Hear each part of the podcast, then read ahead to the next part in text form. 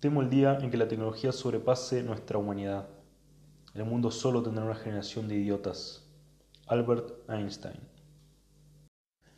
Yo soy el primero en abogar sobre el uso de los aparatos tecnológicos en pro de facilitar nuestros proyectos, trabajos, nuestra vida y, por qué no, contribuir con nuestro ocio.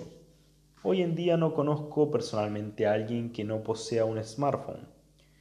Está bien que estos aparatos formen parte de nuestra vida, pero hay una dependencia innegable por parte de la mayoría de sus usuarios.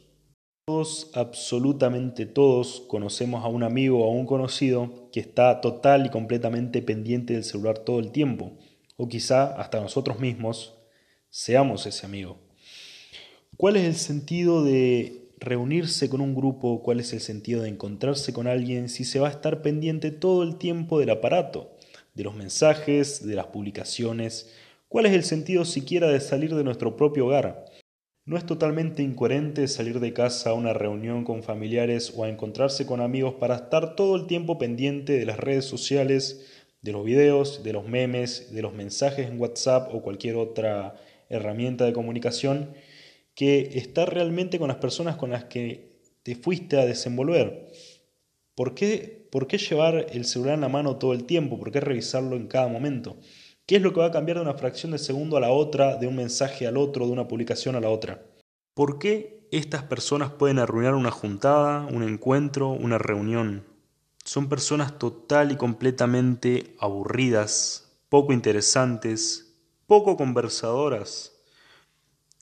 Son personas que no pueden aportar absolutamente nada a una conversación absolutamente nada.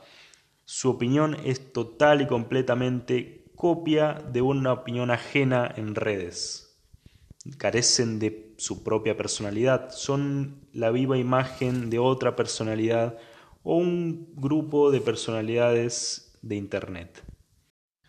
No es por ofender la pasada descripción, pero ¿cómo llegamos al punto en el que varios bares, restaurantes, cafeterías, lugares de encuentro hayan prohibido el uso del celular dentro de esos establecimientos.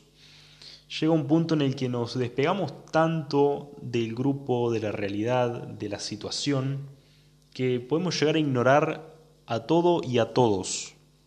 No digo que no se pueda chequear los mensajes, las publicaciones o lo que sea, lo único que digo es que se debería encontrar un equilibrio entre cuándo usar el celular y cuándo no. Hay que disfrutar un poco el momento y respetar un poco las personas que tenemos a nuestro alrededor.